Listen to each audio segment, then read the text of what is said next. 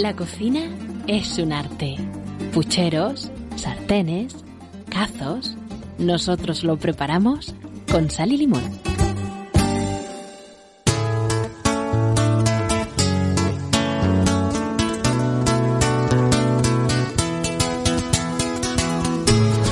Qué poco se tiene la, cocina en, eh, en estima a veces y, bueno, no, no la ponemos en el lugar que se merece.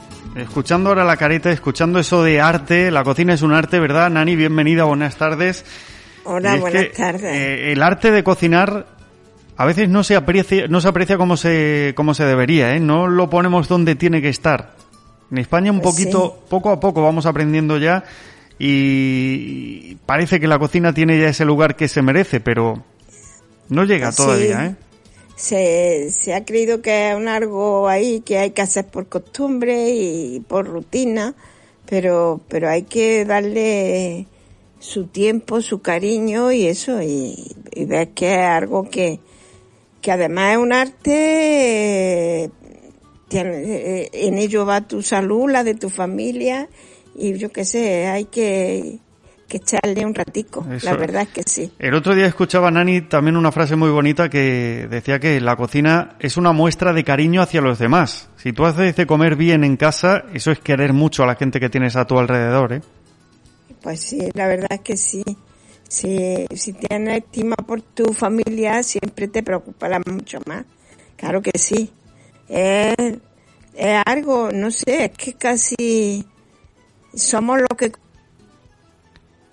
tiene más vuelta de hoja y Eso entonces es. Al final, Sí. tú lo has dicho, es el, el combustible que le metemos al cuerpo y somos lo que comemos, totalmente. Bueno, hoy vamos a empezar. Nani, nos has preparado tres platos riquísimos. Tenemos de primero unas pochas con tocino, luego una merluza a la gallega, que mm, por mucho que suene, por muy grande que suene, lo vamos a hacer en nada. Y luego una mousse de chocolate y naranja. Ahora que tenemos unas naranjas riquísimas, vamos a Claro. aprovecharlas también.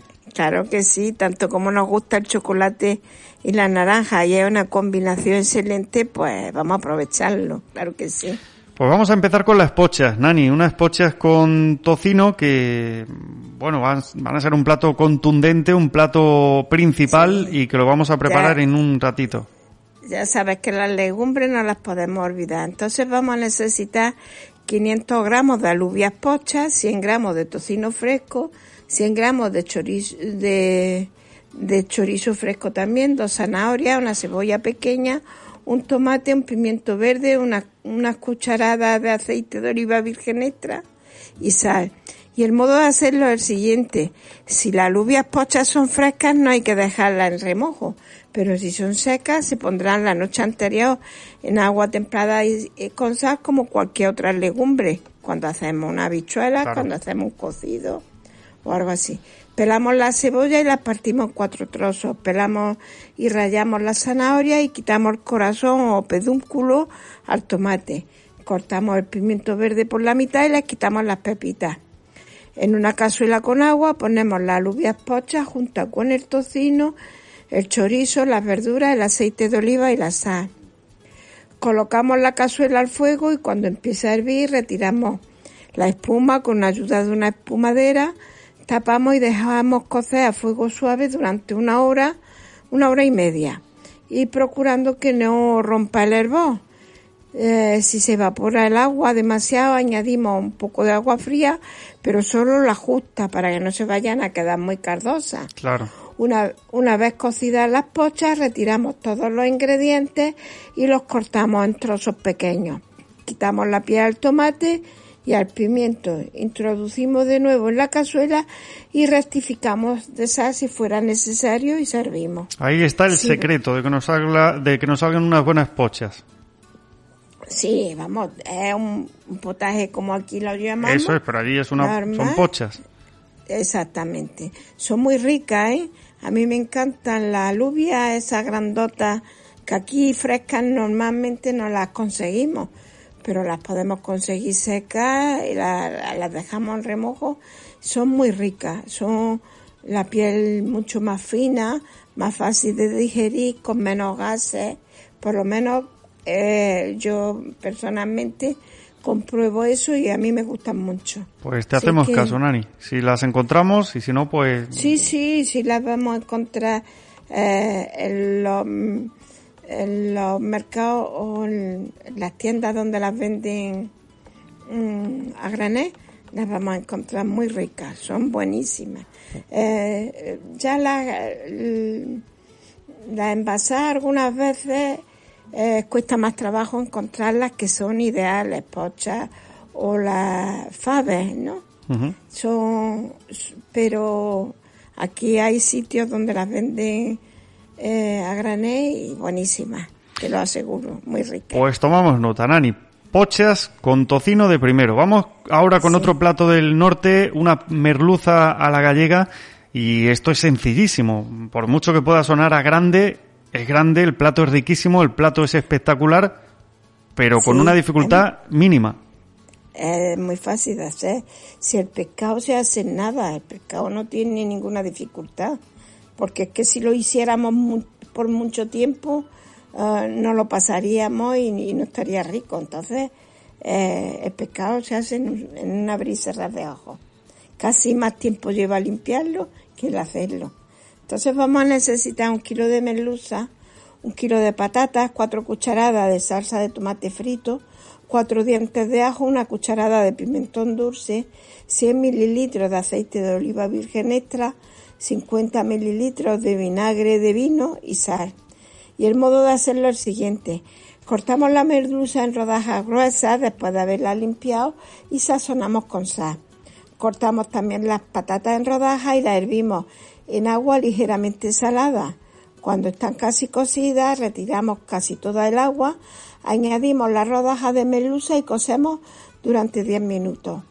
Freímos los ajos pelados en un poco de aceite de oliva, agregamos la salsa de tomate, el pimentón y el vinagre. Introducimos el guiso y cocemos todo junto durante unos minutos.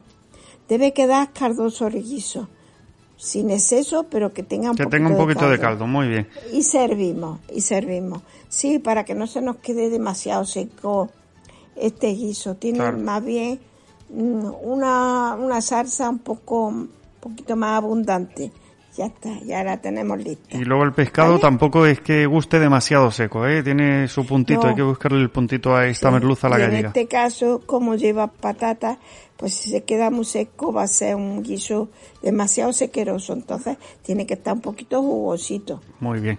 Pues ahí tenemos merluza a la gallega de segundo y vamos ahora con el postre que vamos a hacer una mousse, una mousse con chocolate y naranja que esto ¿cuándo nos lo podemos comer, Nani? Después de comer como un regalito ahí que nos hagamos. Bueno, pues como queramos, o para una merienda, claro que sí. Claro que no nos podemos hacer como un postre un día especial, pues nos hacemos, que te digo, pues el sábado que a lo mejor tenemos más tiempo, pues, pues nos regalamos un poquito el gusto, o el domingo, o para una merienda. Es que no tiene hora. Para cuando Para cualquier momento. Venga, pues vamos a prepararlo, Nani. Sí, vamos a necesitar 200 gramos de chocolate fondant, 250 gramos de nata montada, dos naranjas, tres huevos y tres cucharaditas de azúcar. El modo de hacerlo el siguiente, cortamos el chocolate en trocitos y lo fundimos al baño María con una o dos cucharaditas de agua y reservamos. Separamos las yemas de las claras. Trabajamos las yemas junto con el azúcar hasta que quede un, cremoso, muy cremoso el conjunto. Agregamos el chocolate fundido, la ralladura de una naranja el zumo de las dos naranjas y mezclamos muy bien. Añadimos la nata montada, mezclamos e incorporamos con mucho cuidado las claras montadas a punto de nieve. Esto lo hacemos con una espátula para que no se nos bajen. ¿eh? Entonces lo hacemos con, con mucho mimo. Repartimos en recipientes individuales que pueden ser copas que quedan muy bonitas la mousse y dejamos en la nevera como mínimo dos o tres horas servimos la mousse muy fría, adornada con trocitos de naranja, con, no sé, también se me ocurre más ralladura de, naranja, con naranja confitada si nos queda de la que hemos hecho para Navidad, con cualquier cosa que sea naranja y nos va a quedar pues un postre, además de vistoso, rico, rico de verdad. Pues ahí lo tenemos y ya solo queda meternos en la cocina, meternos en faena porque con este ya ponemos ahí el, la guinda, nunca mejor dicho, ¿no? Esta mousse de chocolate y naranja que, que, como dice Nani, en cualquier momento pues nos podemos dar un caprichito.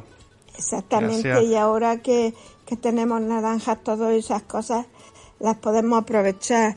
Todo, todos los postres de naranja y sobre todo combinación naranja-chocolate es, para mi gusto uno de los postres más ricos y, y ahora pues las tenemos a mano.